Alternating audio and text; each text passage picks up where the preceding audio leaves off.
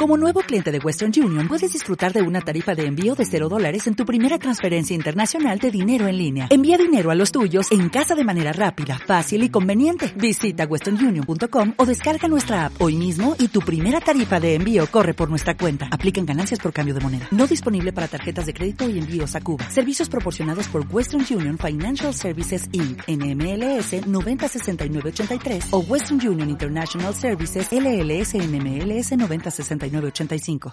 Los yanquis han venido estalero con mis regalos. Y a la niña bonita van a obsequiarla con aeroplano. Con aeroplano de chorro libre que corta el aire. Y también rascacielos bien conservado en aire. Americano, el pueblo con.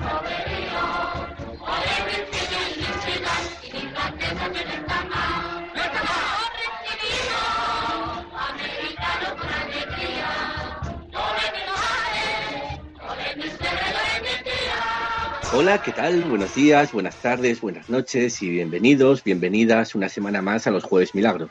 Este programa de radio, este podcast que, como sabéis, analiza la, actualidad y la historia del, cine español. Sabéis también que todos los programas de un, programa cada mes lo dedicamos a, hacer, a seguir, a, analizar la trayectoria de, un cineasta, uno de los, las más grandes figuras que ha dado la historia del cine español, como es Luis García Berlanga. Y hoy, hacerlo en este mes en este mes de junio que ya termina, pues vamos a seguir analizando la película que toca en este momento. Pero antes, como siempre, vamos a trasladarnos al año en el que se estrenó esa película, es decir, al año 1961, para contaros un poquito qué pasaba ¿no? por el mundo en, ese año y para daros un poquito de contexto para que, para que podáis situaros eh, convenientemente.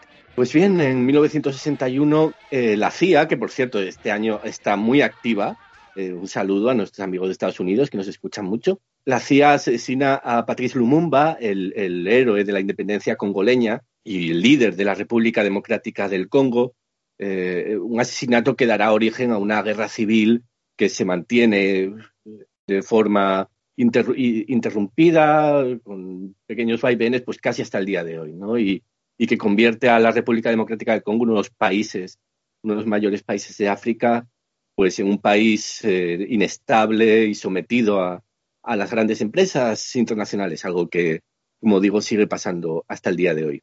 El 20 de enero de 1961 toma posesión de su cargo el presidente electo de los Estados Unidos, eh, que se llama John o se llamaba John Fitzgerald Kennedy. El 12 de marzo, también de 1961, en el Cover Club de Liverpool, es la primera actuación de un grupo de chicos, de un una banda musical que se llama The Beatles y que pasarán bastante a la historia, ¿no? por, así decirlo. Eh, un poquito más tarde, el 11 de abril, es el inicio del juicio a Adolf Eichmann, el criminal de guerra nazi que eh, los, el Mossad lo, secuestra en Argentina, lo lleva hasta Jerusalén y allí es juzgado y que, bueno, su juicio además dará origen a un, a un ensayo que se llama precisamente Eichmann en Jerusalén, que escribe Anna Arendt y en el que desarrolla un, principio, una teoría que se llama la teoría de, la banalidad del mal y es uno de los ensayos más relevantes de, la historia del siglo XX. Yuri Gagarin también en 1961 da el primer paseo espacial, sale de su cápsula que giraba alrededor de la Tierra y como digo se convierte en, el primer, la primera persona que conoce la sensación de estar en el espacio exterior el 17 de abril de 1961. Como digo, la CIA estaba muy activa ese año. Es la invasión de, la invasión de Chinos en Cuba, en el que un grupo de emigrantes eh, cubanos, eh, patrocinados y con armamento eh, que, le da la CIA de Estados Unidos, intenta hacer, invadir la Cuba de, Fidel Castro, siendo derrotada esta, esta fuerza militar en, en el intento y, abochornando, ¿no? En cierto sentido, al presidente eh, Kennedy, que decía. Eh, y luego el 30 de octubre se eh, explosiona la bomba del Zar, que para los que no lo sepan es la bomba atómica más potente de cuantas se han probado en, la historia de, de la humanidad, de 50.000 kilotones, nada más. En lo que fallecimientos se refiere, en 1961 es la muerte de Gary Cooper, la muerte de uno de los padres de, la psiquiatría moderna como es Carl Gustav Jung. Se suicida Ernst Hemingway también en Estados Unidos y muere eh, Chico Marx, eh, uno de los, de los hermanos Marx.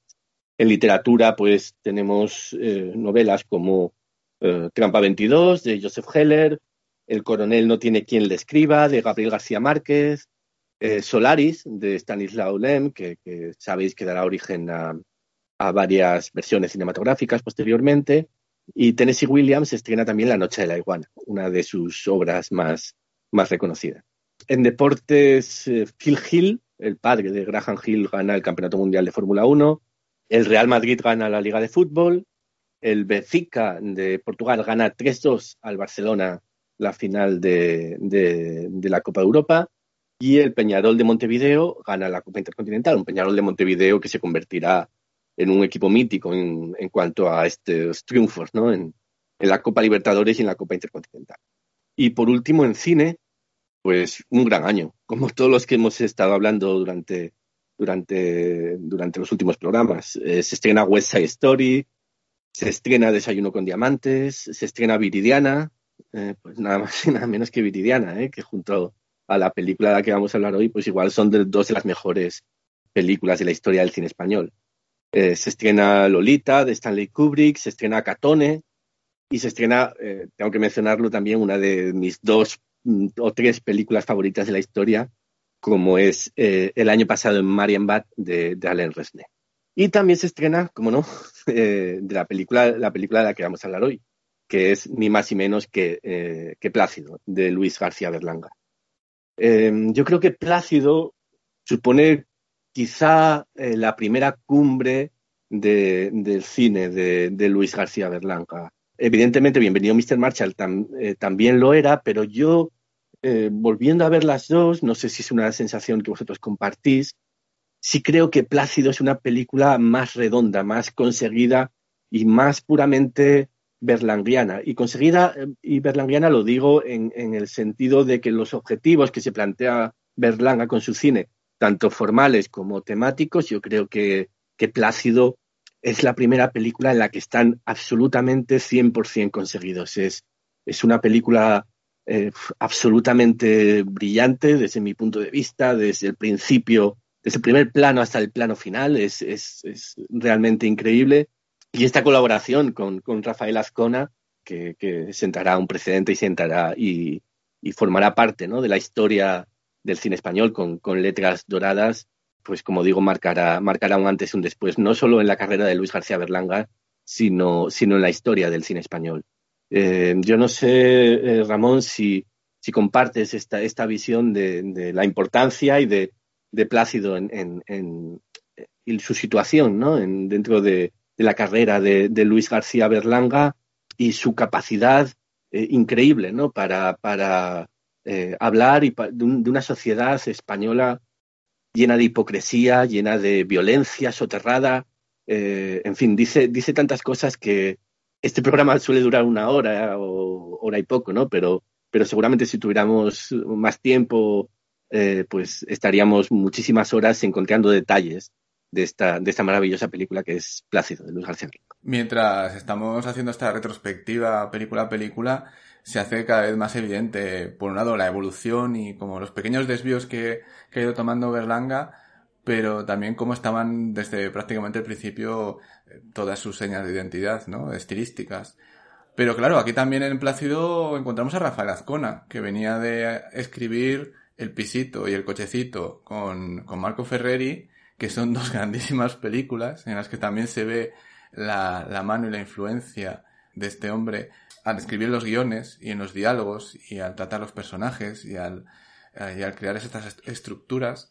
Y parece que la conjunción de estos dos cineastas hace que, que la suma sea increíblemente mayor, ¿no? Que lo que podría ser ellos dos por separado, aunque evidentemente las dos películas que he comentado que, que escribía con Marco Ferreri son increíbles también, ¿no? Pero aquí nos encontramos, pues, eh, por primera vez, y yo creo que sí estoy totalmente de acuerdo con eso, con la gran una de la, la primera gran película Berlanga en el sentido de es una película incontestable en el que tienes todo lo que es el estilo de Berlanga desarrollado de una forma precisa, con un ritmo en los diálogos, con los diálogos como ese elemento cohesivo en el montaje que hablamos, eh, por ejemplo, Novio a la Vista, que estaba ahí, aunque tuviera sus problemillas, eh, con esa mirada hacia la sociedad de consumo y a la crítica a las clases altas que podía verse en, en esa misma película, pero también en su primera película, en esa pareja feliz, con el tema de, esto, ¿no? De ese, ese, salto que había entre las clases más humildes y las aspiraciones que tenían por parte de la España de la época. Vemos esa coralidad, una coralidad extrema, unos planos secuencia eh, muy largos en, en muchos momentos en los que van desfilando por, delante de la cámara y con unos movimientos de la cámara súper elegantes en, los espacios de los pisos en los que se desarrolla gran parte de la película, en esa especie de eje central que es eh, un, vamos, que te atrapa por completo, que aumenta la tensión constantemente, de, llevándote de un lado a otro, eh, sin, sin soltarte hasta que ocurre el gran, la gran resolución del problema que aparece ahí, ¿no? Sin entrar en detalles ahora mismo. Pero es que es una película mágica prácticamente, ¿no? En la que tienes un montón de actores que es, bueno, el reparto ahora lo comentaremos, que es increíble, y está ahí lo mejor del cine español prácticamente, empezando por nuestro gran Manuel Alexandre, y todo parece que está eh, encajado de una manera tan precisa, tan rítmica, eh, en, lo, en lo visual, que siempre también es una cosa que hemos tratado aquí, ¿no? De cómo muchas veces se despreciaba, pero ves esa, esa sutileza de los movimientos de cámara a la hora de moverse por los espacios de los decorados y, y cómo se van moviendo eh, los, los propios actores de, de forma tan concreta poniéndose delante de la cámara con, una natural, con ese naturalismo tan típico del cine español, pero que aquí se eleva, ¿no? Con esa profundidad de campo y, y muchas veces esos, esas dobles tomas que podían recordar a, a Jean Renoir en las reglas del juego, ¿no? con, la, con las, los juegos que había con los sirvientes y los, y los señores burgueses y aristócratas de esa película. Creo que tiene muchísimos elementos constantemente en acción y muchos de ellos ni te das cuenta la primera vez que ves la película.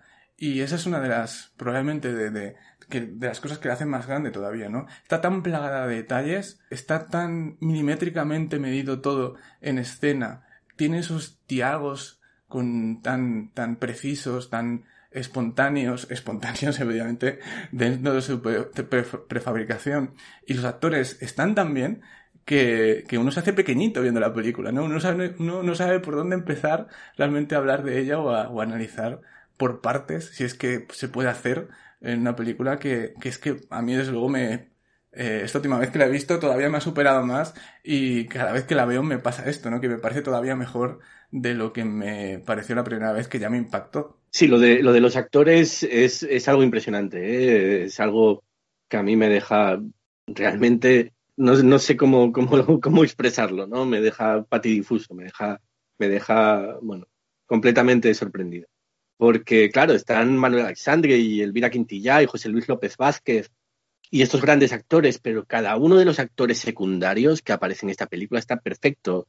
El niño ese cantor, ese pequeño, esa especie de pequeño Joselito que aparece por ahí, el, el, el, el otro, el, ese, el, actor este, ¿no? de, yo he sido primer actor. Eh, todos los pobres que, que, que, están sentados a la mesa de, a las mesas burguesas de, esos ricos, cada una de los, eh, de los hombres y las mujeres que representan a esa sociedad burguesa, es que no tiene aristas, de, de, de verdad, Plácido. No, no, no le encuentro nada que, que alguien pueda eh, donde encontrar un problema, ¿no? Y quizá, eh, Antonio, esta es la diferencia con Bienvenido Mr. Marshall, que aunque tenía momentos de evidentemente enorme brillantez, pero el conjunto compacto y, y de absoluta solidez que, ofrece Plácido, yo creo que es la primera vez en el cine de Berlanga que nos lo, encontramos así.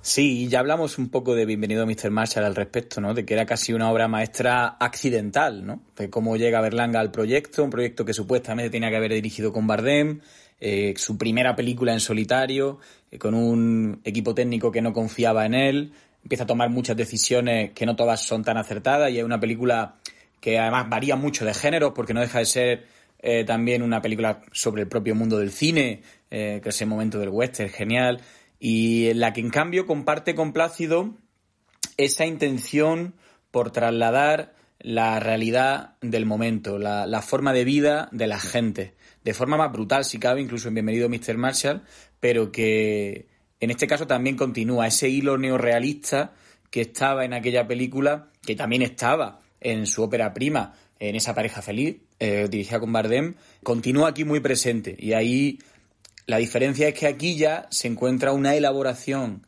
narrativa y de la puesta en escena que permite que la película funcione a, múltiples niveles y que constantemente esté hilvanando tramas de una manera aparentemente sencilla, pero que no dejan de sumarse la una a la otra eh, con una perfección y asombrosa. Y esto, bueno, quizás se debe al, tiempo que tuvo para desarrollar el guion Berlanga, un tiempo que además llegó tras uno de los parones más prolongados de su carrera. Habían pasado cuatro años desde el estreno de Los Jueves Milagro, cuando pudo rodar Plácido, eh, y estuvo ocho meses de escritura del guion, eh, pero no fue tampoco el único proyecto que intentó desarrollar en esas fechas. Había películas como Los Gancheros, Los Aficionados.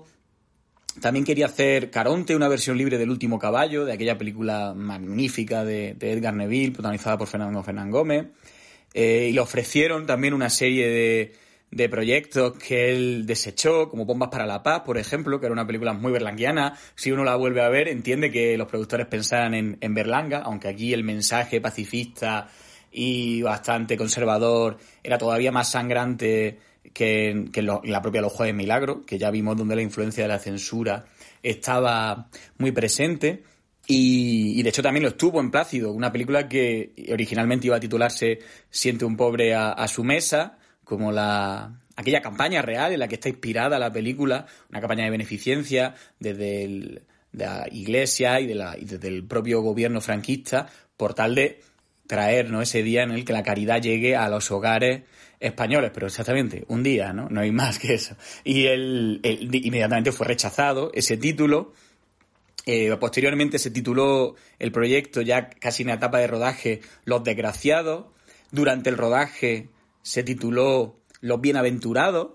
Fue un título de rodaje con el que estuvieron trabajando mucho tiempo y que también tenía mucho sentido. Pero finalmente llegaron a esta conclusión de, darle nombre de Plácido como el protagonista, eh, interpretado por Cassen de manera extraordinaria, en una apuesta que además fue del propio Berlanga, que confiaba mucho en, los cómicos de trabajo, no, no en, el, comediante clásico del teatro, ¿no? Como entendemos de toda la vida el oficio, sino en el cómico del humor, ¿no? Del chiste. De hecho, él tenía en mente al propio Gila como, como uno de los posibles protagonistas y finalmente fue Cassen en el que era su debut en el cine, lo que era un riesgo absoluto, no tenía experiencia frente a la cámara y que a partir de entonces cosechó una carrera mm, extraordinaria a nivel de popularidad con muchos éxitos de taquilla, con comedias pues más o menos cuestionables de carácter popular, un poco que podían eh, servir de antecedente a lo que luego más adelante eh, fue el cine del destape, ¿no? También con un cine mucho más liberado dentro de, de lo que era, ¿no? El encorsetado y el encorsetamiento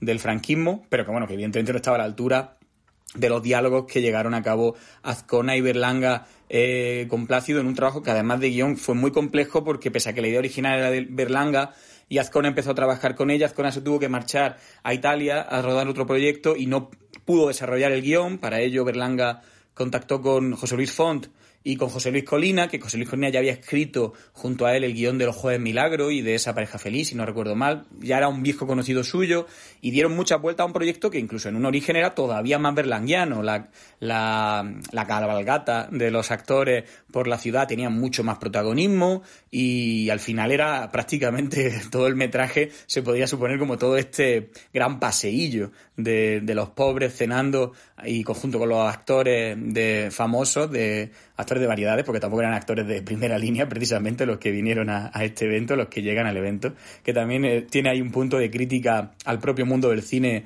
eh, muy interesante, Berlanga, y que ya enlaza directamente con, esa pareja feliz que empezaba precisamente eh, en el plató de, un rodaje, de una película, de un cuplé, de una película de época, que eran al final un poco parodiando el cine de, de la época y que aquí sigue una década después satirizando y demostrando eh, sus miserias. Y creo que ahí la, incorporación de Azcona al guion sirve incluso para eh, restarle contenido berlanguiano para que fuera más berlanguiana, es decir, controlar ese descontrol, que ese tránsito por las distintas estancias, por las distintas casas en las que estos burgueses eh, de poca monta tienen el, orgullo, ¿no? el privilegio de sentar a un pobre a su mesa y, lo hacen además por vanidad y lo hacen por porque los demás vean lo, lo, caritativos que son, eh, tenga entronque con todos los con todos los mm, polos de la sociedad. No simplemente se convierta aquello en, una cabalgata eh, ridícula y estrafalaria,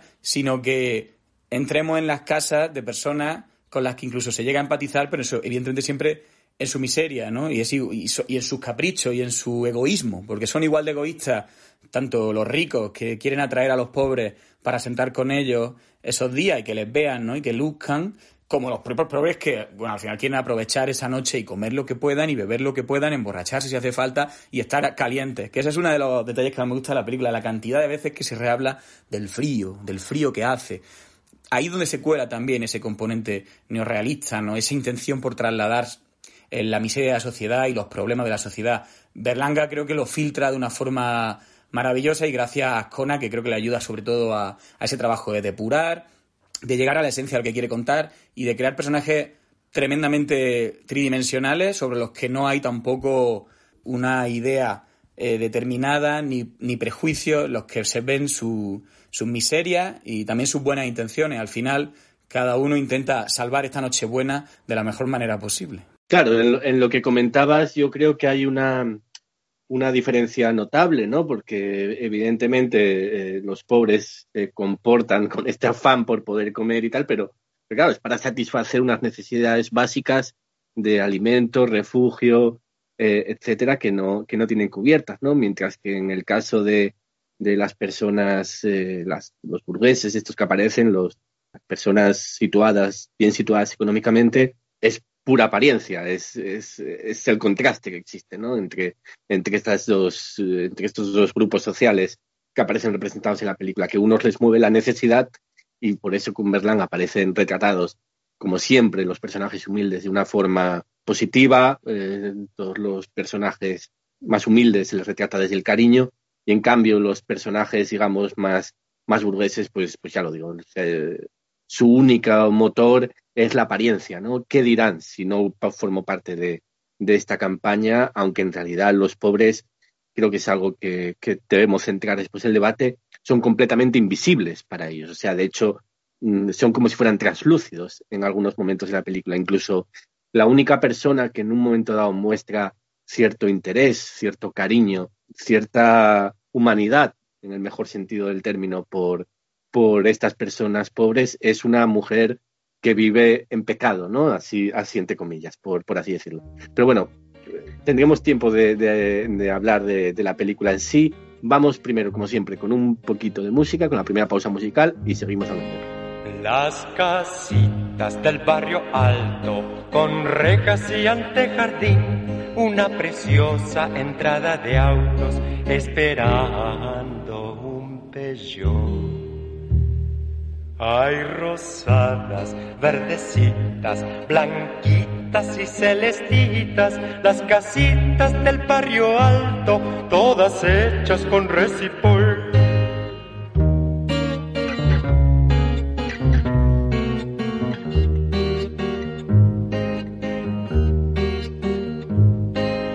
Y las gentes de las casitas se sonríen y se visitan, van al supermarket y todos tienen un televisor. Hay dentistas, comerciantes, latifundistas y traficantes, abogados. Como decía Antonio antes de la pausa musical, durante el franquismo se, estableció una, una campaña que implicaba a diferentes sectores de la sociedad, que se llamó Siente un pobre a su mesa, en la que mm, eh, el régimen de, Francisco Franco pues intentaba dar esa imagen idealizada de lo que, de la visión que el propio Franco tenía y la que quería transmitir al exterior sobre el propio régimen. La, idea de un país que rema en una sola dirección, ¿no? Y donde las diferentes clases sociales se funden y pese a haber diferencias socioeconómicas, comparten con un espíritu solidario todos los beneficios que les puede otorgar, otorgar la sociedad. La idea entonces era esto, en una, en una, eh, una campaña navideña, pues que cada, hogar, cada salón eh, de, de, las clases acomodadas, pues eh, compartieran esa, esa noche tan especial del año con, con, un, con una persona pues, más humilde, de menos recursos económicos. Esta es la base que toma Luis García Berlanga, que toma Rafael Ascona para, para desarrollar Plácido en un pueblo indeterminado de la geografía española, eh, cambiando el nombre de esta campaña de Siento un por a su mesa por Cene con un pobre, pero que evidentemente es la misma, pues asistimos a toda una especie de representación en la que mm, eh, la hipocresía fundamentalmente y, y eh, la importancia que en España se le daba en aquel momento, no sé si ahora se le sigue dando tanta, a la apariencia, ¿no? Al, al qué dirán si, si no hago esto, es el, es el factor, el factor fundamental. Y bajo esa apariencia que, como digo, el régimen franquista quería trasladar de, de país unificado, eh, a mí una de las primeras cosas que me llama la atención, Ramón, aparte de, de esta hipocresía y de este, y de este interés por aparentar eh, y por el que dirán, ¿no? que, comentamos, es la violencia soterrada que, se encierra dentro de esta sociedad. Vemos que es algo que, me ha llamado la, atención ahora que he vuelto a ver la película estos, estos mismos días para preparar este programa.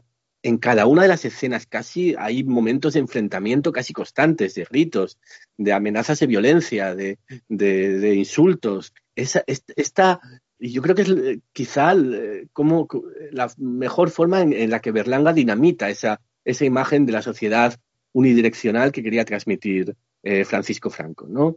Explicando en su película que todo esto, todo este conjunto, de, o toda esta forma de ver la, sociedad española como, como un conjunto único es pura mentira. En el fondo, esta sociedad rezuma violencia y rezuma enfrentamiento y, creo que es algo que está, que está presente en, en cada uno de, los, de las escenas de, esta película. No sé, em, Ramón, bueno, he comentado esto, la hipocresía. Eh, no sé si ves todos estos factores en la película o alguno más que tú quieras comentar. Por un lado, esto de la violencia que comentas me ha hecho recordar en Historias de la Radio, una película que también hablaba en cierto sentido de una cosa tangencial respecto a esas aspiraciones de la gente humilde de poder progresar económicamente a través de un concurso de la radio. Ese inventor, ¿no? Que necesita dinero para patentar y hay un enfrentamiento en aquellas famosas escaleras yendo hacia el estudio de la radio. Como que hay un hilo que conecta esas dos películas de una forma ahí bastante clara. Además, había otras escenas también allí en las que había enfrentamientos muy claros entre gente humilde por conseguir el, dinero de, del, concurso.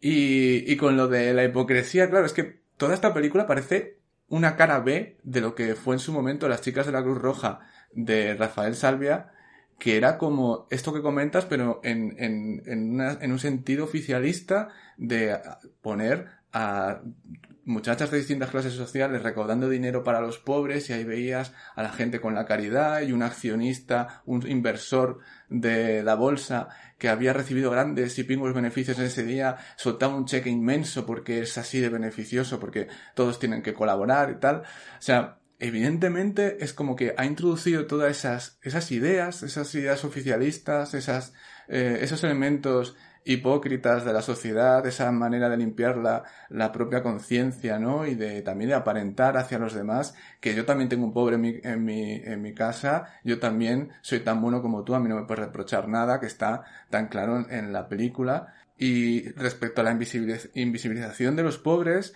es como si los pobres fueran unos extras sin frase todo el rato. De hecho, en el principio de la película aparecen como los utilizan como extras, como decorado para un entierro para una festividad, eh, los utilizan, los mercantilizan, eh, los explotan económicamente y también moralmente, ¿no? Eh, en distintos aspectos de la sociedad, como vemos, ya digo, desde el primer momento de la, de la propia película.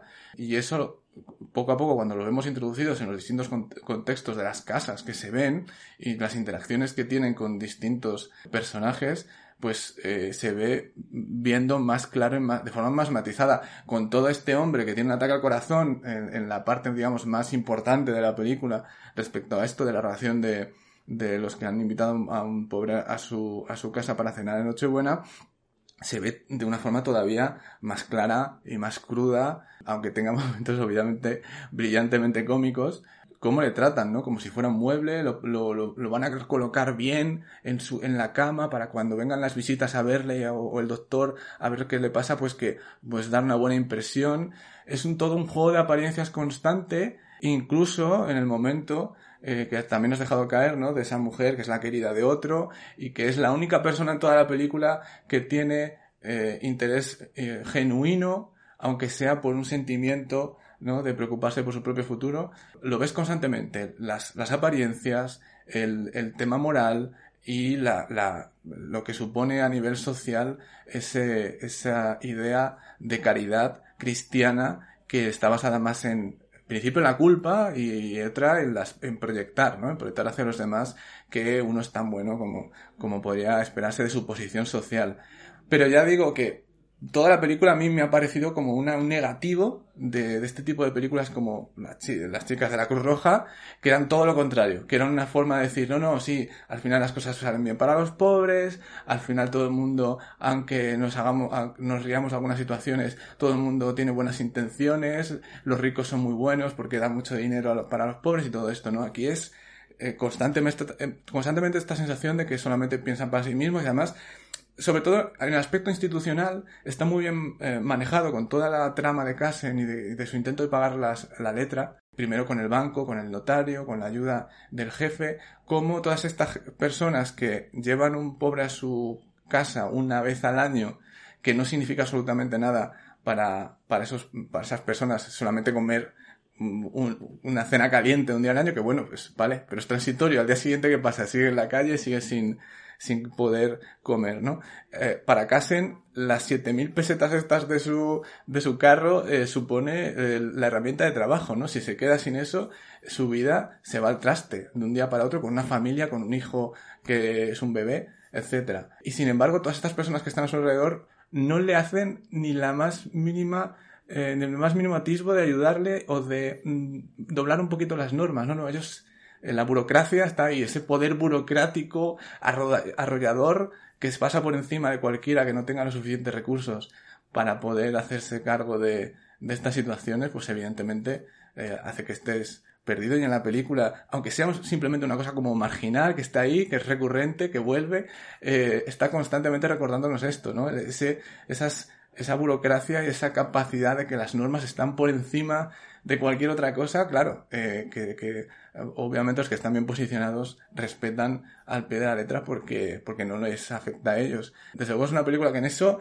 es tan sinuoso, se mueve en unos, en unos hilos ahí muy finos y constantemente logra logra desarrollar todas estas ideas de forma, pues esto, en el subtexto de las secuencias, de forma muy sutil, con estas visiones de los eh, personajes simplemente puestos en una esquina, el pobre comiendo o emborrachándose. Ahí es donde está, eh, para mí, la, la, clave de esta película y de su, y de, de, lo, de, lo, grande que es, ¿no? De esos pequeños detalles, eh, fuera de que, bueno, el manejo que tiene de los actores siempre, pues es, es increíble incluso cuando está la, la, escena repleta de 20 personas, que eso ya es una cosa para comentar aparte. Sí, yo creo que en este sentido, y además enlazando las dos cosas que estamos hablando, hay un momento que, que me parece de los mejores de la película, ya diremos después en el, en el último tramo cuál es nuestro momento favorito, pero para mí es uno de los, de los mejores y creo que enlaza estas dos cosas que decimos, es decir, la capacidad de, de, de Berlanga para trabajar con grandes eh, grupos de,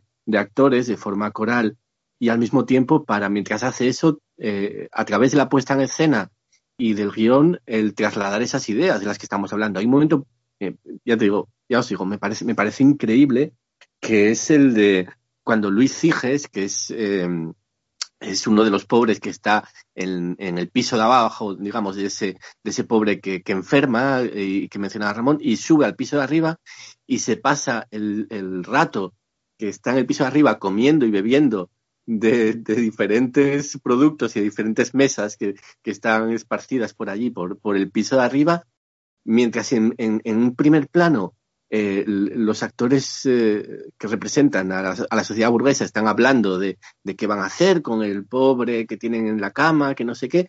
El, eh, Luis Ciges por detrás no para de, ir como recorriendo las diferentes mesas, buscando vino, buscando sopa, buscando restos de pavo para, para irse alimentando. ¿no? Y esta superposición en un mismo grupo y, en un, y en un mismo plano de, de, cómo actúan de forma diferente unos eh, personajes y otros, yo creo que, que, habla, nos habla maravillosamente de, de, la capacidad de Berlanga para esto, para, para dirigir coralmente y al mismo tiempo transmitir, transmitir este mensaje eh, político, ¿no? Eh, socioeconómico, político que, que quiere transmitir. Antonio. Se ve el perfeccionismo que él tenía también en, en, la puesta en escena. Era un director muy exigente, aunque se le suele tildar como un director no muy dechado en cuanto a conocimientos de técnica. Su concepción del plano secuencia yo creo que habla de, un trabajo de la puesta en escena y la dirección de, actores excepcional a todos los niveles. Y aquí es la primera película en la que,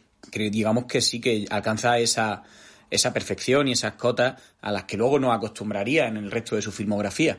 Y en este sentido, ¿no? Este trabajo con el, con lo que sucede a primer plano y segundo plano. De hecho, muchos de estos planos secuencia en el interior de, las casas eh, em, empiezan con un detalle o con un plano muy limitado de la estancia y va abriendo y mostrando al mismo tiempo que ocultando otra parte de la estancia, pero la actividad sigue sucediendo, hay un montón de fueras de plano y hay una idea de, de punto de vista muy enriquecedora porque lo que quiere al final es romper prejuicios, ¿no? Que, y, también mostrar al final, ¿no? Esa, con esa ironía y con, ese humor tan negro, esas miserias de la población española.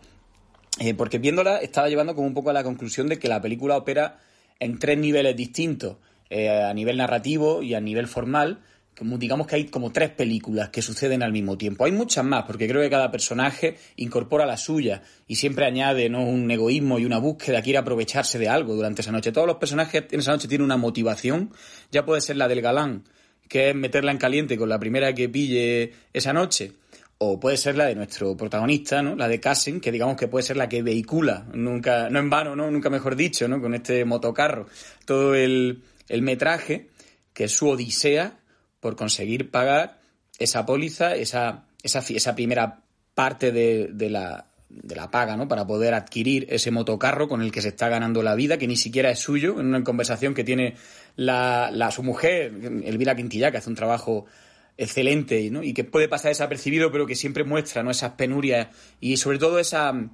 esa resiliencia ¿no? y esa, esa asunción ¿no? de, la, de, las circunstancias que le ha tocado vivir en cada una de sus decisiones en cada uno de sus comentarios. ¿no? Cuando su padre le dice, oye, este chisme es vuestro, y dice, bueno, ya veremos, ¿no? Es que ni siquiera ese chisme era suyo. Entonces, por un lado, tenemos esta película, que es esta odisea del personaje de Casenit, de Plácido, intentando pagar, intentando que no le embarguen su motocarro, que es su sustento, que es el sustento del que depende su familia, que, como se nos muestra, ¿no? No, vive en unas condiciones precisamente ostentosas, sino al contrario, en la precariedad, con dos hijos, con un padre que viene del campo con apenas ingresos.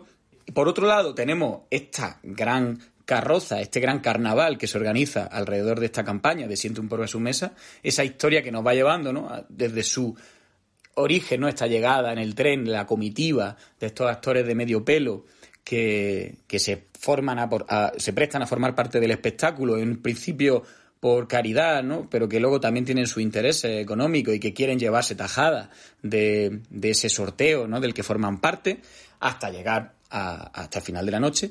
Y digamos que la tercera película es la propia España, ¿no? Esa miseria de ese país que sucede de fondo. Mientras estas dos narrativas se van entrelazando, de fondo vamos viendo en detalle como el de Luis Cige, pero como en muchos otros, sobre todo los de Manuel Alexandre, ¿no? Esa picaresca de la supervivencia cotidiana. Y esa frase, esas píldoras del guion que nos dejan mostrar que este país viene de una posguerra muy dura y que ha pasado y que sigue pasando por una etapa de una circunstancia extrema en las que las desigualdades no se compensan ni se cambian por una noche, una noche buena, en la que los pobres y los burgueses confraternicen, ¿no? De forma, en este caso, evidentemente, muy interesada por parte de unos, pero también por parte de otros, ¿no? Que, como ya se ve, ¿no? Al principio, ¿no? Uno, uno de estos mayores eh, quiere, quiere ir a, ver a, las estrellas, ¿no? A, las la actrices de turno, en lugar de ir al funeral, ¿no? El que le, le estén encargado. Pero ahí, ahí, se ve también esto que decía Martín antes, ¿no? De que eh, los pobres son invisibles, pero es que diría que también son intercambiables, porque al final mucho diálogo durante la película que está hablando, pero bueno, ¿para ti quién te ha tocado? Eh, ¿Tú tienes uno, un anciano del asilo o tienes un pobre de la calle? Y alguien le decía, no, hombre, prefiero un anciano del asilo porque al pobre de la calle lo tengo abajo los de otros días, ¿no? Que así tengo algo nuevo, ¿no? Que ver. Eh, y ahí se ve, ¿no? Esa, al final, esa vanidad y esa ese rechazo no absoluto no y al, a la persona que hay detrás de sí la película también lo, lo muestra y como decía no en cada diálogo cada secuencia pero cada secuencia digamos que también funciona como un entramado único. En cada una de ellas, además de ir enhebrando e ir avanzando la trama de forma, ya digo, que aparentemente simple, ¿no? Parece que la trama parece eh, opera con mucha sencillez, pero creo que tiene una complejidad increíble y que funciona como un reloj. Incorpora diálogo, incorpora comentarios que demuestran ¿no? esa, esa, circunstancia tan dura de la sociedad. De hecho, hasta en dos ocasiones se menciona la guerra, ¿no? Cuando aquella conversación, ¿no? llegando al tren, en la que José Luis López Vázquez, ¿no? que tampoco hemos mencionado un poco su función, pero que digamos que tiene un, rol muy, muy interesante eh, dentro de, la trama y que de hecho él poco a poco va perdiendo la salud, no por involucrarse dentro de este, de, esta, de este carnaval, de este circo, acaba enfermando, acaba quedándose solo, que tiene que volver a su casa solo y, tiene también su, su reprimenda, ¿no? Por, por, no ser crítico y por no apartarse y por seguir formando parte de, de este circo. Y cuando ve a un hombre, está pasando mucho frío, le dice, oye, ¿y ese pasa montaña? Y le dice, y le contesta, me lo dieron en la guerra. No se dice nada más, pero queda claro, ¿no? Que este país viene de una guerra, viene de un frío que sigue soportándolo. Y más adelante también, se, a uno de los ancianos que está cenando en una de las casas, le preguntan, ¿no? Que, que si era así, ¿no? Y dice, me tenía usted que haber conocido en, cuando la guerra, dice, ¿qué guerra? La de, la de África. Y, y, él responde, no, no, la austrohúngara. Que ahí es donde mete Berlanga, evidentemente, su pildorita, porque no queda película en la que él no, no mencione a los austrohúngaros. Y aquí, en este caso, bueno, al final los austrohúngaros no dejan de ser, pues, una forma más graciosa de hablar de, de una guerra como, como, la nuestra que seguía viéndose, ¿no? Esa, esas consecuencias ahí. Y respecto un poco a esta idea del motocarro, ¿no? Que funciona también como un símbolo, ¿no? De, pues un vehículo eh, de tercera generación. De hecho, en la película no hay modernidad, no se ve modernidad en esta ciudad, que rodaron en, en Manresa y a otras partes también en Barcelona, algunos de los interiores. Eh, pero es una ciudad de provincia, española más, ¿no? Y, y es lo que intenté mostrar, pues el progreso no ha llegado todavía, ¿no? Y el motocarro como ejemplo de esa ausencia de progreso, creo que es maravilloso y que conecta con la que fue la anterior relación el primer guion que trabajaron juntos Berlanga y Rafael Azcona, que era Se vende un tranvía, este primer episodio de un proyecto para televisión llamado Los Pícaros, que dirigió Juan Sterlich, que fue, por cierto, eh, ayudante de dirección de, Plácido, y, que es una película en la que, de, nuevo, esa picaresca aparece con el personaje de José López Vázquez pretendiendo vender un tranvía a un pobre hombre que acaba de llegar del pueblo a la ciudad. Y aquí estamos a la inversa, ¿no? Que así se podría llamar esta película, compre usted un motocarro, porque es toda la ambición que tiene el pobre, que también tiene un, viene del rural, en cierto modo, y que es su, único sustento, ¿no? Eh, y esa picaresca, digamos que es lo que al, final, en cada diálogo y en cada secuencia, hace que la película reluzca, ¿no? Y que hable también de las miserias de, del país por aquel entonces, y que lo haga además con la finura y la elegancia de que están sucediendo tantas cosas en cada plano, hay tantos diálogos, hay tanta violencia, como decía, y de hecho al final Manuel Alessandre casi llega a las manos en este final, por cierto, durísimo. Hay tanta violencia, hay tantos diálogos, hay tanta acción, hay tanto movimiento, que esa miseria que tan inteligentemente quiere retratar Berlanga pasa desapercibida para el espectador poco atento y por supuesto para el censor. Y gracias a eso, pues por fin podemos bueno, disfrutar ¿no? de, de esta obra maestra. Sí, yo estoy muy de acuerdo con, con eso que comentaba Antonio, ¿eh? de los, de como de los, las tres, los tres planos superpuestos, ¿no? De, historias que, que confluyen y, y, se, y se, y se desarrollan, ¿no? De forma paralela y, y de forma interconexa, pero, pero al final cada una con, con su propia conclusión que, que tienen lugar en, en Plácido. También quería comentar, Ramón, y creo que es algo eh, interesante o que, o que al menos me, yo lo he percibido en, eh, al ver esta última vez Plácido, eh, la importancia que creo que esta película tiene dentro de un contexto europeo. No sé si, si realmente como fuente de inspiración para, para, para autores posteriores,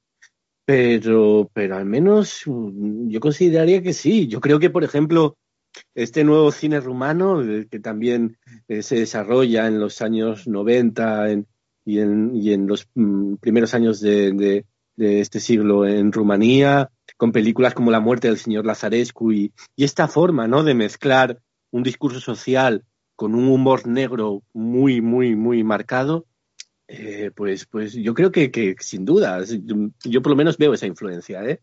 No, no tengo aquí a, uno de esos directores romanos para preguntarle, pero a mí me parece evidente. Y aquí ese humor negro está muy marcado y hay frases que a mí me parecen terribles en, en, en, en esta película, pero realmente terribles, o sea, soterradas, ¿no? Bajo, bajo, bajo la capa del humor, pero, pero en ese primer momento de, cuando se produce este, esta especie de desfile de, de carrozas con, con los pobres y tal, en la que el, el, el pobre hombre que, que va en, el motocarro, creo, ya se ha comido todo el pavo. Entonces José Luis Vázquez, eh, José López Vázquez le dice, bueno, pues eh, ofrécele algo, dale los huesos, ¿sabes? Eh, me parece una frase increíble. Y luego después también cuando este hombre enferma, y, y la tengo apuntada por aquí la frase, y, y le dicen, echarle colonia de esas de los mosquitos. O sea, es, son unas frases de una dureza impresionante, que claro, que aparecen soterradas por, por, por ese humor, ¿no? Pero que, con el que se desarrolla toda la película. Pero es, es un humor negro de, un, de una crueldad, no con los personajes humildes, sino, sino con los personajes burgueses, con una crueldad eh, lacerante. Y yo creo que quizá por eso ahí, ¿no? Veo esas, esas relaciones con, con unas escuelas posteriores y estilos posteriores como, como este cine rumano al que, al que hago referencia.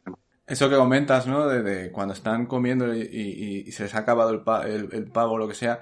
Si es cierto, a mí lo que me recordaba era precisamente, por eso lo he comentado, ¿no? Como una evolución de esa pareja feliz, pero en un tono muchísimo más negro y muchísimo más duro que en el fondo estaba haciendo ahí. Bueno, bueno, las imágenes son tremendas porque están ahí llenando un camión con pobres, repartiéndoselos, hablando de ellos como si no fueran personas es constante, o sea, la forma en la que está tratado todo esto, que luego además co conecta de otra manera eh, muy diferente con toda esta subasta de los artistas, con intenciones benéficas, que ahí hay algo también muy interesante que de, quizá decodificar, ¿no? Respecto al papel de los eh, actores y las estrellas de cine en el cine de bajo el franquismo. Me ha roto un poco la cabeza con la referencia al cine rumano, pero es, eh, tiene mucho sentido porque estamos hablando de sociedades que viviendo durante muchas décadas una represión política y social muy fuerte, eh, desarrollan esta idea, ¿no? Precisamente de los interiores, además, y del interior de las familias como manera de expresar las proyecciones de, de lo social y de lo político, y películas que tienen mucho dentro de las casas, de, evidentemente, y, el tema de los planos secuencia, claro, tan típicos de algunos directores tan emblemáticos, ¿no? Del cine rumano, incluso actual. Yo creo que sí, hay, hay unas conexiones que tienen que ver, evidentemente, yo creo, con, con el contexto sociopolítico y, y socioeconómico de, de estos de, de nosotros y de, y de, ellos y probablemente otras cinematografías si nos ponemos a pensar en, eh, en Italia o en Alemania, incluso Francia también en determinadas épocas, ¿no?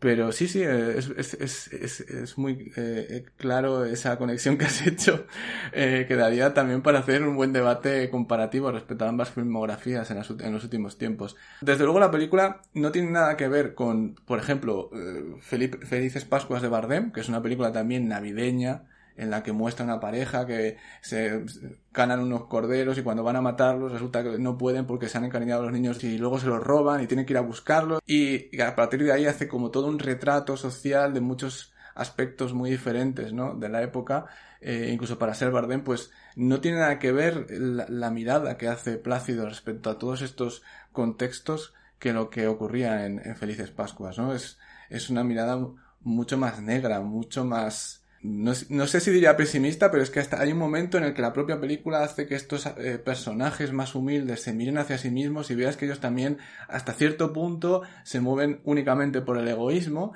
justo en el momento eh, previo a contrastarlo con ese jefe del personaje Manuel Alexandre que le quiere recuperar la cesta y entonces ahí se ve como el verdadero enemigo, ¿no? Y me parece muy curioso que en esa discusión, que es un momento muy acalorado después de que haya eh, eh, muerto el pobre este y es ese momento de relajación de la película justo antes del final, ese momento vuelve a hacer un repunte de la tensión eh, de una tensión que está todavía acumulada por debajo, con ese personaje de Manuel Alexander desde el principio, que no ha estallado hasta, hasta ahí, y, y, cuando empieza a quejarse de que no le paga, de que es un estafador, de que tal y otro dice que le va a denunciar, probablemente ese sea el momento más explícito de toda la película respecto a lo que hay por debajo de, ella, ¿no? Pero ya llega en un momento en el que parece que ya da igual, porque como se están insultando los dos, disimuladamente suelta esos insultos hacia, hacia el jefe, hacia el explotador, pero la película acaba con diciendo que todos estos desgraciados son iguales.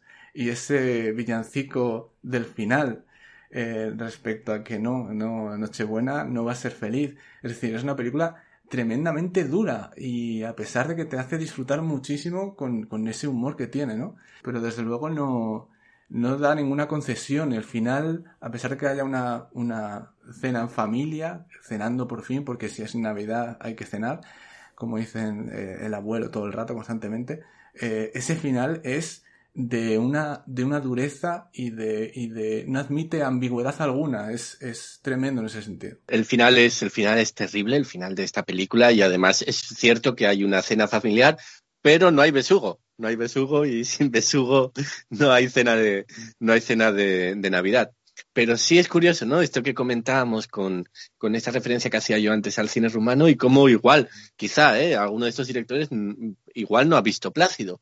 Pero sí es curioso y es algo que, que se podría hacer incluso un estudio o un, debate, una charla al respecto, como en momentos históricos parecidos o como momentos históricos parecidos extrapolados en cada país y con unas circunstancias similares, como podía ser la Rumanía de, de los 80, sometida al régimen de Ceausescu, empobrecida, eh, con un régimen policial también, etcétera, etcétera, y en un régimen franquista en los años 50 de las mismas características de signo político contrario, pero de unas características parecidas, al final los productos que ofrecen y que hablan de lo mismo, pues se acaban pareciendo por similitud, ¿no? Como se desarrollan en dos, en dos ámbitos en dos ambientaciones diferentes, pero al final eh, las mismas circunstancias dan origen a las mismas consecuencias.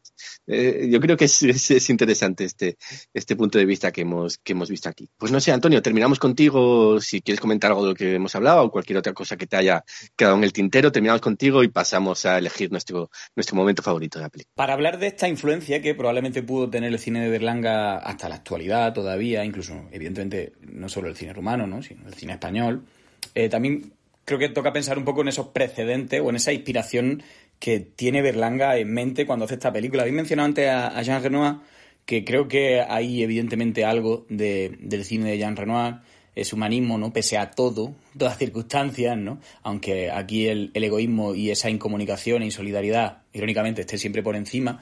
Pero Berlanga hablaba mucho del cine de, de René Clair, ¿no? Por esa capacidad también para hablar sobre la propia representación el, del espectáculo en sí mismo de, de, la sociedad, ¿no? Como la sociedad es un propio espectáculo, que es lo que acaba convirtiéndose esta, esta ceremonia en el casino de, de esta subasta benéfica y es como lo, los propia, la propia sociedad se convierte ¿no? en la protagonista de un espacio, en este caso radiofónico, que conectaba muy bien con la historia de la radio, de hecho ya la habéis mencionado y, yo pensé mucho en ella, en, cómo ese poder ¿no? de la radio para crear conciencia, ¿no? Hablábamos antes de, de esta idea, ¿no? De, de siento en prueba su mesa, que, que viene mucho ¿no? de, esa, de esa moral cristiana que se estaba imponiendo y que se estaba llevando a cabo, en la que la caridad pues no, no, era más que una apariencia. Y el hecho de que el programa de radio se muestre, o se desnude, o se desvele su apariencia con este locutor, que en el guion inicial iba a tener muchísimo más protagonismo, de hecho iba a ser la voz cantante ¿no? de la película, que aquí tiene un papel mucho más pequeño,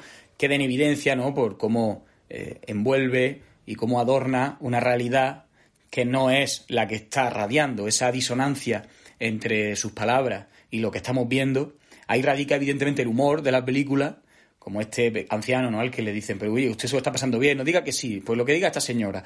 Pero también hay muestra, ¿no? Esa manipulación y ese control de un régimen en el que eh, era eh, oír, ver y callar, ¿no? Y decir lo que diga el otro y no expresar ningún tipo de opinión, sino la que expresen por mí. Y ese trabajo es muy, muy fino y quizá ahí también podemos ver eso, esa relación también con, con, la nueva ola del cine rumano, ¿no? Que hablábamos, por el hecho de que también que ellos lo hacen en un ejercicio retrospectivo, porque esta nueva ola que abarca, digamos, ¿no? desde principios del siglo XXI hasta la actualidad, que también están cambiando y mutando mucho, ahora se está acercando mucho a otros géneros, está rompiendo con esa idea ya bastante fosilizada, ¿no? Del plano secuencia en el cogote eterno, siguiendo a los personajes, está cambiando evolucionando de una forma muy interesante, pero digamos que de forma más severa todavía que el cine de Berlanga aplica este dogma ¿no? de adentrarse en una reunión familiar y extraer a través de todo lo que no de todo lo que no hablan la, cuál es la realidad de ese país, ¿no? Y como hacía cuatro meses, tres semanas, dos días, por ejemplo, y como hacía sobre todo Sierra Nevada, que creo que puede ser probablemente no la, la gran película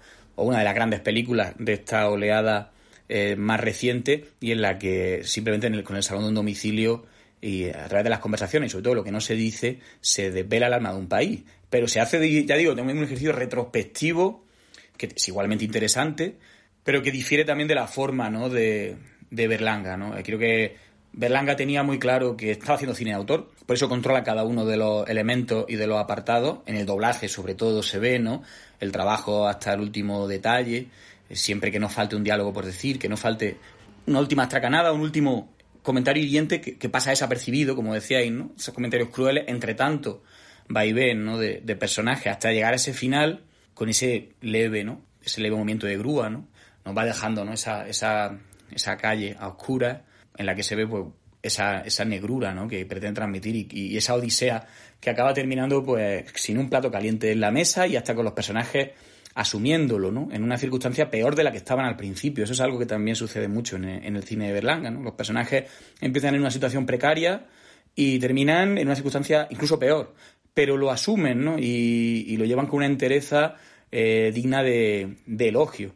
Y aún así, bueno, a la propia película también tuvo eso, ese tipo de infortunio porque pese a todo lo accidentado y complejo que fue el rodaje, con más de siete semanas, luego el doblaje también muy largo, intentaron llevar la película al Festival de Venecia a un pase específico ¿no? para, para que pudieran verla los programadores del Festival Italiano y con la mala fortuna de que era a finales de julio y cuando quisieron terminar la película ya se habían ido de vacaciones los funcionarios que tenían que hacer posible ese pase para, primer lugar, validar la película a nivel de censura y por tanto no pudieron verla los responsables del festival italiano. Afortunadamente, que la película pues no tuvo el éxito que seguramente habría merecido en, Venecia y como tuvo ese mismo año Viridiana, otra película con la que se conecta de una manera opuesta, pues digamos que son convergen, no son películas que en algún punto se rozan y se tocan y hablan de algo similar, pero desde lugares tanto cinematográficos como morales, ¿no? Podríamos hablar muy distintos, eh, habría sido probablemente un fenómeno de esos años. Y de hecho terminó siendo nominada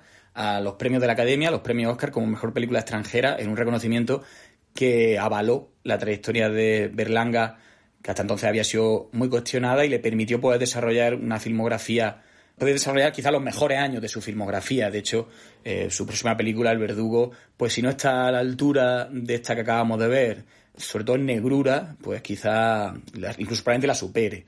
Eh, así que bueno, ahora entramos como en este momento creativo tan fértil del cine de, de, Berlanga en una sociedad que además está obligándose a vender una imagen al exterior y lo aprovechó muy bien, también el trabajo le costó, así que nos quedan también unos cuantos podcasts por delante espléndidos por comentar. Sí, vamos, vamos a disfrutarlos muchos, vamos a poder hablar de muchas cosas. Yo creo que podríamos seguir haciéndolo con Plácido, seguir hablando de, de cada una de esas pequeñas historias ¿no? que, que, que aparecen a lo largo de la película, pero bueno, como punto de arranque y como puerta de entrada yo creo que, está bien. Vamos a, hacer lo que siempre hacemos para terminar, a elegir nuestro, nuestro momento favorito de la película, el que más nos llama la atención, el que más nos gusta. Y, nada, nos despedimos hasta, hasta la próxima semana. Vamos con un poquito de música y, y elegimos momentos favoritos. ¿Quién ha dicho qué? ¿Quién ha dicho cuándo? Todo el mundo sabe que el tinglado está montado. En el de la vida se van cubriendo etapas. Siempre que respetes las formas que te marcan. Pero sobre todo lo que más interesa es que antes de jugar vean tus cartas en la mesa. Llegues o no llegues a alcanzar un día tu meta. Se trata de que gastes mucho más de lo que ingresas. Por tus hijos desde luego que no vas a llevar claro. Porque a ellos se dirigen todo tipo de reclamos. El culto a cuatro marcas que les venden por la tele. Te convierten en rehén de lo que quieran venderles. Todo se ha montado para que vivas empeñado pagándole concurso en el que todos caemos, pero da bastante rabia que se vea tanto el plumero. Desde que nacemos hasta que nos entierran, somos muñequitos que compran, venden y arriendan. Con el sueldo ya empeñado por las deudas contraídas, somos dóciles esclavos de los mismos que nos timan. Pagaremos hipoteca hasta los 80 años. Y cambiaremos de coche aunque estemos empujados. El móvil que hace fotos, la cámara... Muy bien, pues vamos a hablar de estos momentos. Si, si os parece, pues eh, empiezo yo mismo hablando sobre un momento. Y es un momento que me, que me emociona especialmente, aunque sea de nuevo esta cosa tan berlanguiana, ¿no? De que no aparece subrayado, sino que aparece casi de forma invisible. Y a mí estas cosas que hace Berlanga, en las que, en las que todo aparece de forma invisible o aparece como un pequeño eco en medio de un gran rumor o de un diálogos muy amplios y de repente aparece como una pequeña frase, un pequeño gesto un pequeño algo y, y, yo creo que en esos pequeños detalles, en esos pequeños gestos que Berlanga coloca de forma magistral en medio de, estas grandes, de estos grandes planos secuencia, es donde está el secreto de su genio, ¿no? Uno, uno de los secretos. E, es, eh, y el momento que yo he elegido se desarrolla así y es, y es en, es en, la, en el hogar que compartían Concheta y uh, no recuerdo cómo es el, el, el nombre de, del, del, del, pobre que se muere, pero, pero bueno, llevan al cadáver de este hombre a la casa y lo dejan allí y están todos pues intentando consolar de una manera apresurada porque todos tienen muchísima prisa, como pasa a lo largo de toda esta película, para, para irse por diferentes razones pero todos están entre esta dualidad de intentar consolarla un poco lo justo para que para que su conciencia no, no, les insulte y lo justo para, para que sea suficiente y poder marcharse, ¿no? Entonces hay un momento dado en el que Casen, Plácido, le dice a, a Manuel Alexandre que traiga algo de, de la cesta que, que, tienen afuera, ¿no? La cesta que, que dará origen a la, a la, escena final de la película. Y Casen trae unas cuantas cosas, un, unos turrones o no sé qué, y, y, un, y un salchichón. Y eh, bueno, están ellos consolando y tal, y, y, en un momento Manuel Alexander deja, deja ese salchichón encima de la mesa, pero en el momento en que están todos intentando consolar a esta mujer a Concheta, eh, Manuel Alexandre coge ese salchichón y se lo vuelve a meter en el bolsillo de, su chaqueta. Y, eso nos habla, yo creo, de cómo pese a la intención real, y que es en los únicos personajes en los que, eh, son los personajes humildes, en los que esta cierta intención de ayudar a los demás eh, eh, es, existe, o sea, realmente los pobres intentan en algún momento dado, son las únicas personas que se preocupan por los demás, pero claro, la necesidad es superior a ese sentimiento de, solidaridad entre ellos. Entonces, por mucho que ellos quieran consolar a esta pobre mujer, ¿no? Eh, Manuel Alexandre no puede evitar eh, porque, porque tampoco ha cenado esa noche, pues eh, volver a meterse ese, ese salchichón en el, en el bolsillo, ¿no? Y, yo creo que eso también nos habla, lo que podría parecer un acto egoísta, yo creo que, que nos habla de cómo eh, existe ahí una verdadera necesidad por parte, por parte de los pobres en, en, correlación o en, oposición más bien a, a los burgueses, a los personajes ricos que ellos dan sopa lo que tengan ahí, porque claro, les sobra, ¿no? Y la diferencia entre dar lo que te sobra o coger lo que realmente necesitas. Y yo creo que ese es un, un momento clave para entender la diferencia entre, entre esas dos clases sociales que, que aparecen en la película. Eh, Ramón, ¿cuál es tu el momento así que más, que más te gusta de la película? Hay un diálogo eh, así muy breve que me hace muchísima gracia, que es cuando acaba la subasta de las artistas, que pasan todos los personajes por delante de la cámara en un momento que me parece espectacular espectacular. Eh, y, hay una conversación en la que la, la esposa de uno de los que han, cogido las artistas le dice, podías haber cogido a una menos escandalosa o algo así, le dice, y él dice, ya, pero es que no habían. Es una frase que siempre me hace mucha gracia. Pero no, mi momento favorito es todo lo que hay alrededor de este intento por intentar casar a que está es, eh, moribundo en, ese sillón trayéndose a, Concheta, con la mujer con la que habla, y se reúnen todos alrededor y han cogido a un oficial de la Marina para poder casarles y, empiezan ahí a, a, a, rodearle y empieza la ceremonia, le empiezan a preguntar a ella si, si, si, quiere casarse con él, le pregunta el nombre, se lo dice tal, sí, quiero casarme, cuando se lo van a decir, él niega con la cabeza. Y no niega una vez, no, niega varias veces consecutivas y están que no son capaces de creérselo hasta el punto de que por detrás el oficial este de la Marina dice algo así como, ¡qué contumaz! ¿No? Porque viven en concubinato. Es tremendo como eso lo, lo apartan y luego cuando vuelven, es, me parece un momento maravilloso de cómo expresar perfectamente esta imposición moral de las clases altas a la sociedad en su conjunto, que es que aparece esta mujer, eh, la, la, mujer de Galán, em, Amelia de la Torre, eh, y cuando se lo vuelven a preguntar, ella le mueve la cabeza para que asienta. Es una cosa tan minúscula y, y, tan de un momento que además pasan a otra cosa. En cuanto ha dicho que sí, ya pasan a otra cosa y, te deja pensando durante varios segundos después qué es lo que acaba de pasar si realmente eh, estás, has estado atento y ha pasado lo que has creído que ha pasado, ¿no? Que le han movido la cabeza para que diga que sí, para que se case con la mujer, para que no vivan pecado. Me parece maravilloso ese momento de la película. Eh, sí, es lo, es lo que digo, ¿no? Que siempre Berlanga sí destaca por algo, es por estos pequeños momentos que aparecen casi eh, difusos, ¿no? En medio del gran mare magnum de, de diálogos y de, y de, y de escenas de, de sus películas. Eh, pues nada, Antonio, terminamos contigo si quieres y coméntanos cuál es tu, tu, momento favorito de la peli. Pues os había adelantado porque precisamente tenía en mente esas dos secuencias, porque de forma tan civilina eh, muestran al final ¿no? Eh, ambos aspectos de los que quiere sacar a la película, esa hipocresía de esta sociedad y esta moral cristiana que de la que hacen gala, ¿no? En ese momento en el que no solamente es que le obliguen y a casarle, sino que no le salvan la vida, ya le dan por muerto antes de que, antes de que llegue, ¿no? A, a exhalar, ¿no? Su último respiro, ya dice, no, si no tiene pulso. Y el pobre hombre sigue dando sus cabezadas, sigue intentando, sigue con viva, con vida. Hablaba Berlanga, por cierto, que es la primera vez que en una de sus películas un personaje muere, ¿no? Y eso le, le llevó también a, a, a, pensar, ¿no? A nivel ético, cómo representar esto. Y creo que la forma de, de, hacerlo, ¿no? De que este muerto siga vivo durante mucho parte del metraje, pero ya esté dado por muerto, y aún así ya muerto le casen, y sin estarlo, creo que ejemplifica mucho, ¿no? De, de todo esto y sobre todo, bueno, esta secuencia final, ¿no? Con Manuel Alexandre, al que yo creo que todos adoramos, estábamos de acuerdo y que rendimos tributo en cada película de Berlanga que vemos porque nos acaba brindando, además, actuaciones muy distintas entre sí, riquísimas, aquí con una cojera que la, la, de, desde el principio está achacándole en su caminar y, y, y, también con una rabia, ¿no? Por esos, esos duros que pierde al principio que le tiene que dar a su hermano para pagar el motocarro y la hemos viendo siempre soportando de fondo, completamente eh, soportando ese cisma y tiene ese momento ¿no? en el que esa tripa de salchichón hace esa jugada y se la vuelve a quedar total para finalmente perderla igualmente. Y ahí es lo que refleja muy bien Berlanga, eh, que al final eh, entre los pobres pues no hay diferencia, ¿no? y que todos, aunque nosotros estemos empatizando y estemos viendo a estos personajes, son igual de pobres, igual de necesitados que, que aquellos ¿no? a los que se está rindiendo tributo e invitando ¿no? ese día. ¿no? Y ahí iguala desde un lugar pues que propio ¿no? de la picaresca, que al final es la tradición de la que también bebe sobre todo esta película, ¿no?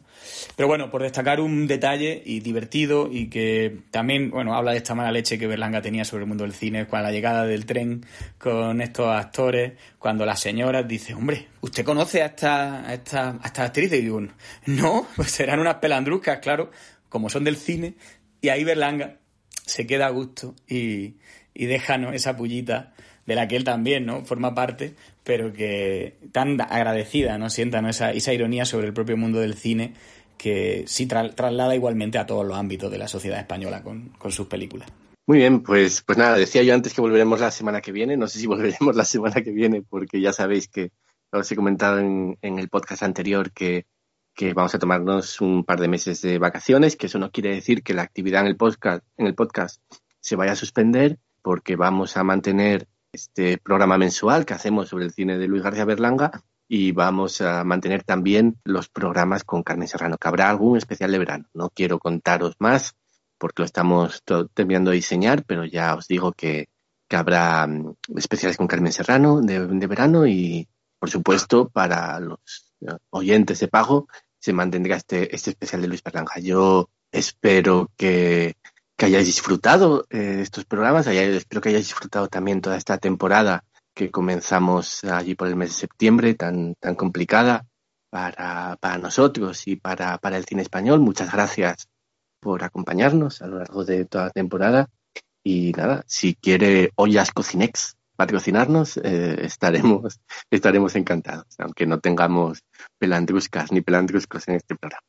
pero, pero en cualquier caso estaremos encantados. Así que, que nada, como, como digo, seguimos eh, por el verano con estos dos programas y en septiembre pues eh, ya os contaremos cómo volvemos a hacer el, programa habitual de semanal. ¿De acuerdo? Así que, que nada, disfrutadlo, pasadlo muy bien y seguimos hablando de cine. Abrazo, adiós.